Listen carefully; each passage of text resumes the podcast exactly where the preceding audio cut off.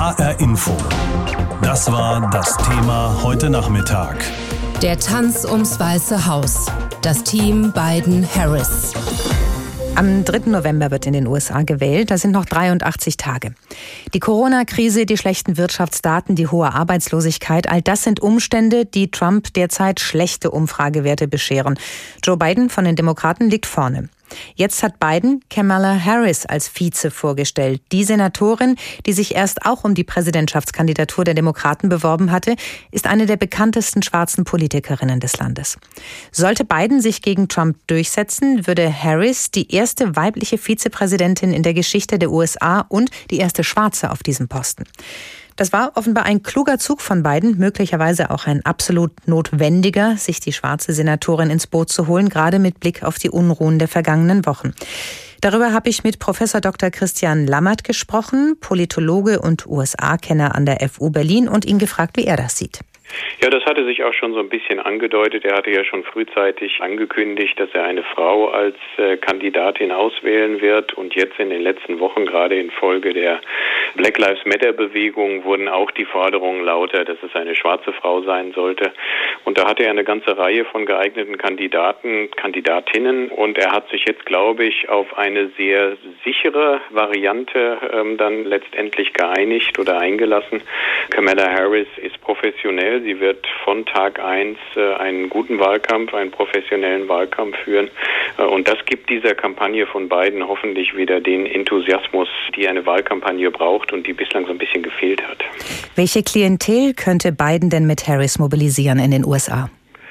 Ja, er will auf alle Fälle ähm, die schwarzen Wähler ansprechen. Die sind 2016 äh, bei Hillary Clinton zum Teil zu Hause geblieben und die müssen dieses Jahr auf alle Fälle an die Wahlurne gebracht werden. Deren Anteil ist auch in einigen äh, von den Battleground States, also den wichtigen Staaten, die Biden gewinnen muss, ähm, sehr hoch, bis zu 20 Prozent. Wenn er da äh, gut abschneiden kann, dann ist das ein Pluspunkt. Zweitens bei den Frauen. Auch hier äh, sehen wir momentan in Umfragen einen Umschwung. Viele Frauen, gerade aus den Vorstädten in den USA, haben 2016 Trump gewählt. Die kommen jetzt langsam zurück und die können sich vielleicht auch durch die Kandidatin Harris angesprochen fühlen und das stabilisieren, diese Bewegung momentan. Und zum anderen hat Kamala Harris auch einen Ursprung in Indien. Das heißt, vielleicht können auch Asian Americans, also Amerikaner mit asiatischem Ursprung, äh, angesprochen werden. Und das wären dann kleinere Wählergruppen, die aber im Endeffekt das Zünglein in der Waage sein könnten. Wie sehen Sie dieses Duo Biden und Harris? Könnten die auch jüngere Wähler an die Wahlurnen bringen? Zu ihren Gunsten natürlich? Ja, das ist immer die große Frage. Da weiß man nicht, was bei jüngeren Wählern ankommt. Äh, das hat manchmal nichts mit dem Alter zu tun. Bernie Sanders ist sehr, sehr populär, gerade bei jüngeren Wählern. Ich glaube, hier ist äh, gerade Biden ein bisschen zu konservativ für viele jüngere Wähler, gerade aus dem progressiven Lager. Kamala Harris ist ein bisschen äh, progressiver von den Einstellungen, aber nicht so, dass das jetzt das progressive Lager wirklich begeistern könnte. Aber ich glaube, diese Symbolwirkung jetzt erst die dritte Frau, die als Präsidentschaftskandidatin antritt, die erste schwarze Frau, äh, die auf so einem Ticket ist und damit auch dann die erste schwarze Frau, die ins Weiße Haus einziehen könnte, auch mit der Perspektive 2024 oder 2028 dann als Präsidentschaftskandidatin anzutreten. Das kann vielleicht doch ein bisschen von den jüngeren Wählern an die Wahlurne bringen, die realisiert haben, dass die amerikanische Gesellschaft vielfältiger ist, als das die Trump-Kampagne manchmal glauben lässt. Trump-Kampagne, Sie haben sie gerade angesprochen. Trump hat ja schon gegen Harris ausgeteilt, hat sie der Lüge bezichtigt. Dazu muss man sagen, dass er den Beleg schuldig geblieben ist. Was denken Sie, wie werden die Republikaner mit Harris im Wahlkampf umgehen? Wo werden sie angreifen? Ja, Sie werden natürlich versuchen, in der Vergangenheit von Kamala Harris zu suchen. Sie war Justizministerin in äh, Kalifornien lange Zeit. Da werden Sie nach irgendwelchen Entscheidungen gucken. Sie werden sich natürlich auch auf den Vorwahlkampf stürzen, als Harris ja gegen Biden angetreten ist und in einem Duell ihn auch stark angegriffen hat und ihm so ein bisschen Rassismusvorwurf vorgehalten hat. Aber insgesamt, also bislang finde ich, hat Trump noch sehr, sehr verunsichert reagiert. Also normalerweise hat er immer kleine Nicknamen für seine äh, Gegner. Das hat er bei Harris noch nicht. Er nennt sie Kamala Und äh, er wirkt auch ein bisschen hilflos und das liegt wahrscheinlich daran, dass es eine schwarze Frau ist äh, und Trump, dem man äh, häufig Sexismus und auch Rassismus vorwirft, noch kein Gespür dafür hat, wie er mit so einer Politikerin umgehen soll. Jetzt ist das ein Duo bei den Demokraten, das für ziemlich viele Schlagzeilen oder zumindest für Gesprächsstoff im Moment sucht. Ist das die richtige Strategie bei den Republikanern, die ja eher auf die Person Trump setzt? Ja, aber ich glaube, der Vorwurf war jetzt lange Zeit, dass die Kampagne unsichtbar war und dass die Gefahr besteht, wenn man sich nur auf Trump konzentriert, dass man dann nicht mehr das Steuer in der Hand hat. Und ich glaube, mit Harris, die wirklich rhetorisch brillant ist, die gut in der Öffentlichkeit auftreten kann, die sehr hart in der politischen Auseinandersetzung ist und die eigenen Wähler mobilisieren kann, ist das jetzt so ein gutes Gegenbild zu dem, was Biden bisher präsentiert hat. Also wenn Sie das so als Strategie etablieren könnten, könnten die beiden sich sich äh, wunderbar ergänzen. Äh, Biden in der Rolle des Großvaters, äh, der versucht einigend auf die amerikanische Gesellschaft einzuwirken und Harris als diejenige, die in den politischen Nahkampf geht. Jetzt haben Sie keine Kristallkugel, das weiß ich schon, aber vielleicht haben Sie ja eine Einschätzung oder einen Gedanken dazu, wie das am 3. November ausgehen könnte. Ja, also da kann man nur von der Momentaufnahme ausgehen und da sieht es für Trump nicht so gut aus. In allen Umfragen, USA-weit, aber auch in den zentralen Battleground States liegt Biden momentan ziemlich deutlich vorne. Aber in Umfragen lag auch Hillary Clinton 2016 immer deutlich vor Trump. Deswegen muss man hier vorsichtig sein. Aber wir haben momentan den Kontext der Corona-Pandemie und der wirtschaftlichen Daten, die Sie ja auch angesprochen haben. Und in so einer Krisensituation ist selten ein amerikanischer Präsident wiedergewählt worden. Und das spricht momentan also alles gegen Donald Trump. Und deswegen, wenn man in die Glaskugel schauen würde, äh, würde ich, glaube ich, gerade in großem Nebel vielleicht doch äh, Biden und Harris als Sieger sehen. Der designierte Trump-Herausforderer der US-Demokraten Joe Biden will mit der 55-jährigen Kalifornierin als Vizepräsidentschaftskandidatin in die Wahl im November ziehen. Die frühere Generalstaatsanwältin gehört seit drei Jahren dem Senat in Washington an.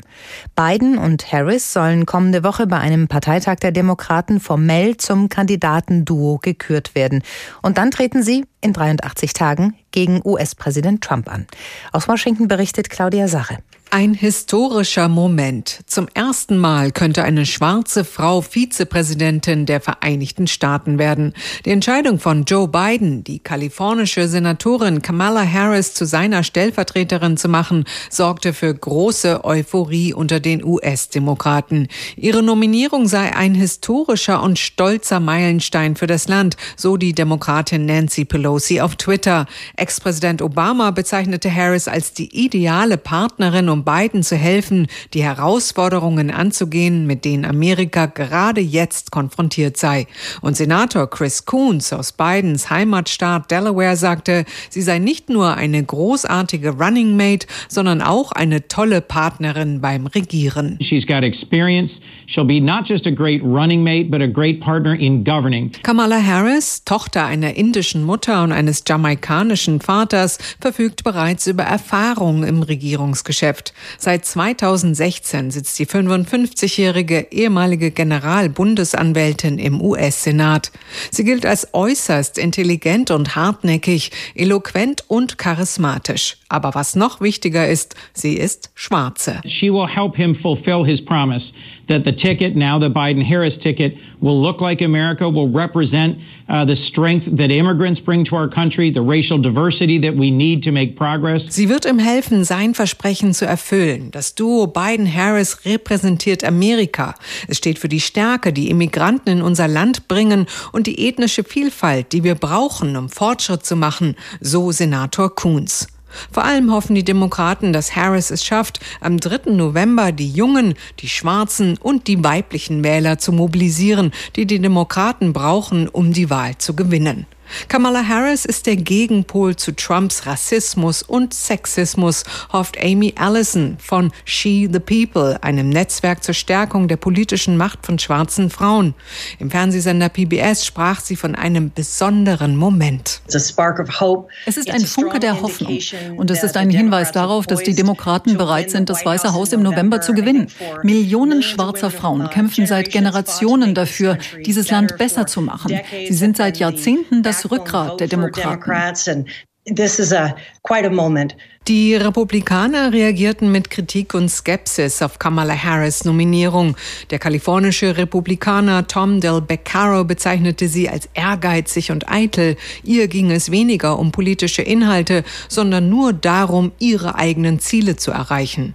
Präsident Trump hatte bereits einen verunglimpfenden Spitznamen für Harris parat, Phony Kamala, falsche Kamala. In einem Interview auf Fox News sprach er von einer gefährlichen Wahl. Sie gilt als eine der liberalsten Politikerinnen im Senat. Ich bin nicht sicher, ob das Land das will. Sie will die Steuern erhöhen. Sie will das Recht auf Waffen abschaffen und sie will Militärausgaben kürzen. Angesichts des fortgeschrittenen Alters von Joe Biden, bei Amtsantritt wäre er bereits 78 Jahre alt, hat das Amt der Vizepräsidentin bei diesen Wahlen eine ganz besondere Bedeutung. Sollte Biden seine Amtszeit vorzeitig beenden, würde Kamala Harris das Land regieren. HR Info. Das war das Thema heute Nachmittag. Der Tanz ums Weiße Haus. Das Team Biden-Harris. Dieser Tanz ist seit heute eine Paarveranstaltung. Joe Biden, der Spitzenkandidat der Demokraten, hat sich eine Frau an die Seite geholt, Kamala Harris, eine Senatorin, die noch vor einer Weile selbst im Gespräch war bei den Demokraten als Präsidentschaftskandidatin. Allerdings war sie am Ende Joe Biden unterlegen. Jetzt soll sie Vizepräsidentin werden, wenn die Wahl am 3. November denn zugunsten der Demokraten ausgeht und Amtsinhaber Donald Trump verlieren würde. Sie wäre dann die erste weibliche Vizepräsidentin in der Geschichte der USA, gleichzeitig die erste Frau mit dunkler Hautfarbe auf diesem Posten. Da bewegen wir uns allerdings noch in der Welt des Konjunktivs. Julia Kastein ist unsere Korrespondentin in Washington. War das eine gute Entscheidung von Joe Biden, heute zu sagen, okay, diese Frau hier soll mitregieren, wenn wir denn gewinnen? Ich würde sagen, ja, es war eine gute Entscheidung, eine naheliegende Entscheidung und eigentlich am überraschendsten, dass sich Joe Biden so lange damit umgetragen hat. Er hat doch sehr lange gebraucht, sich festzulegen, obwohl schon lange klar war, es soll eine Frau werden und in den vergangenen Monaten im Maße, wie Black Lives Matter an Momentum gewonnen hat, auch klar wurde, dass der Druck groß ist, dass es eine nicht weiße Frau wird. Und unter den zwölf Bewerberinnen, die da im Gespräch waren, war Kamala Harris als erfahrene Politikerin, die lange ja auch Staatsanwältin und Justizministerin war in Kalifornien, eigentlich die naheliegendste Wahl. Aber persönliche Gründe werden da auch eine gewisse Rolle gespielt haben, denn Kamala Harris hat Joe Biden, als sie selber noch Präsidentin werden wollte oder zumindest erstmal Kandidatin, ihn ja sehr harsch angegriffen, eben vor allen Dingen in Fragen der Politik weiß gegen schwarz. Sie hat ihm unterstellt, dass er sich nicht klar genug distanziert hätte, beispielsweise von Anhängern der Rassentrennung. Jetzt leben in den USA etwa 40 Millionen Afroamerikanerinnen und Amerikaner. Spielt dabei auch das Kalkül eine Rolle, dass Kamala Harris und damit die Demokraten gerade von diesen Leuten möglicherweise viele Stimmen bekommen könnten?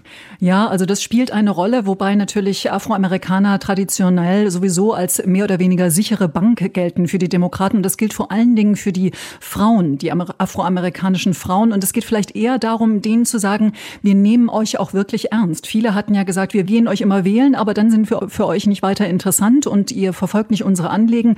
Diesen Frauen jetzt zu sagen, wir hören euch und wir machen das auch sichtbar, indem wir tatsächlich eine Frau ins Ticket holen, die euch repräsentiert. Das ist sicher nicht nur Kalkül, sondern ein deutliches Signal.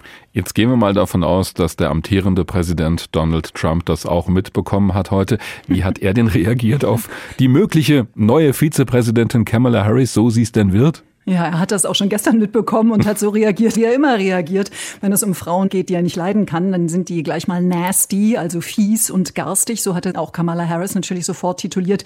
Ihr unterstellt, sie sei überhaupt die liberalste aller demokratischen Politikerinnen, was eindeutig nicht stimmt. Sie ist eher in der Mitte zu verorten.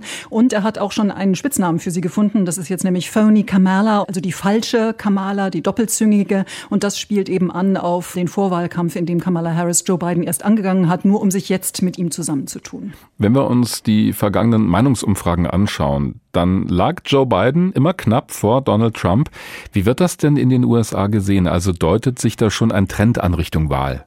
Also das hoffen natürlich die Demokraten und man hat den Eindruck, das befürchten momentan akut die Republikaner und speziell Trumps Team. Da wird schon mächtig dagegen geredet und ich würde das auch mit aller Vorsicht genießen. Es sind Umfragen, Momentaufnahmen und es ist noch lange hin bis zur Wahl. Wir wissen nicht, wie sich das alles gestalten wird. Wir können davon ausgehen, dass dieser Wahlkampf anders wird als alle anderen dank Corona, vor allen Dingen virtuell wird stattfinden müssen. Das wird sich schon die nächste Woche bei dem Parteitag der Demokraten zeigen, der ja nur virtuell stattfinden wird.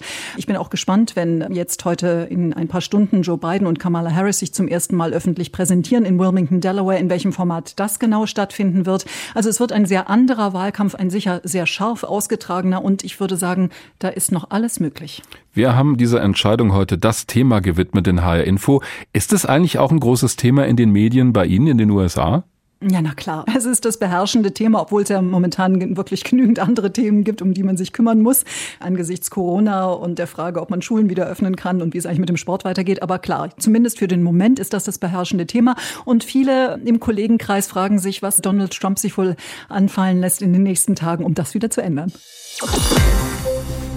Joe Biden von den Demokraten möchte also nun mit Kamala Harris ins Weiße Haus einziehen, er als Präsident, sie als Vizepräsidentin, wenn die beiden denn die Wahl gewinnen im November gegen Donald Trump. Wobei das mit dem Einziehen auch nicht ganz stimmt, denn der Vizepräsident oder halt die Vizepräsidentin wohnt offiziell nicht im Weißen Haus, sondern im Naval Observatory in Washington haben wir auch wieder was gelernt. Die Entscheidung für Kamala Harris als Mitkandidatin ist aber schon jetzt eine besondere, denn noch nie hat ein Spitzenkandidat eine Frau mit dunkler Hautfarbe nominiert als potenzielle Vizepräsidentin.